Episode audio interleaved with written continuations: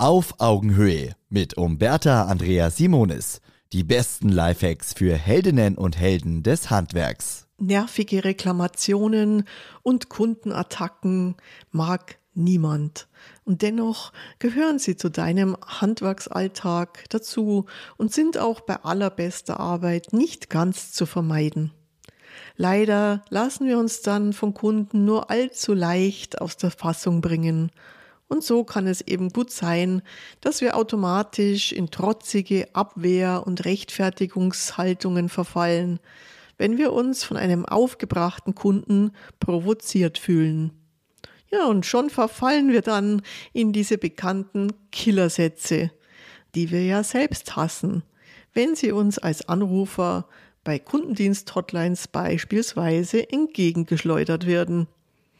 Hier also meine Sammlung von Killerphrasen, die du unbedingt vermeiden sollst.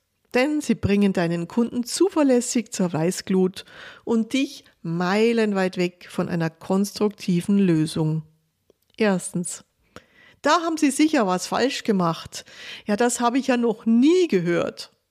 Der Kunde versteht, du bist selbst schuld, dass es nicht mehr geht. Wie dumm kann man sein? Zweitens ja, das kann ja gar nicht sein. Da sind Sie der erste Kunde, der sowas behauptet. Der Kunde versteht, bei allen anderen klappt das, nur bei dir nicht. Du bist scheinbar extra blöd. Drittens, da haben Sie wohl die Bedienungsanleitung falsch gelesen. Der Kunde versteht, alle anderen verstehen die Anleitung, nur du bist zu dumm dafür. Viertens, also Versprechen kann ich Ihnen da gar nichts.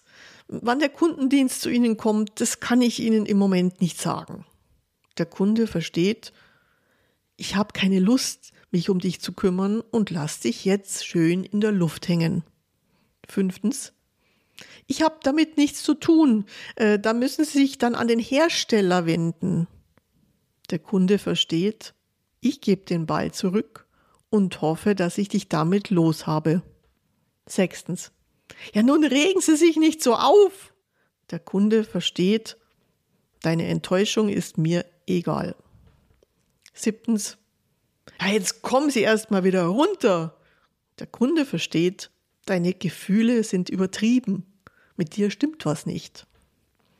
All diese Phrasen stellen den Kunden in ein negatives Licht und geben zum Ausdruck, dass er wohl selbst Schuld hat, dass er halt dumm ist, mit ihm was nicht stimmt und dass er jetzt schauen kann, wo er bleibt.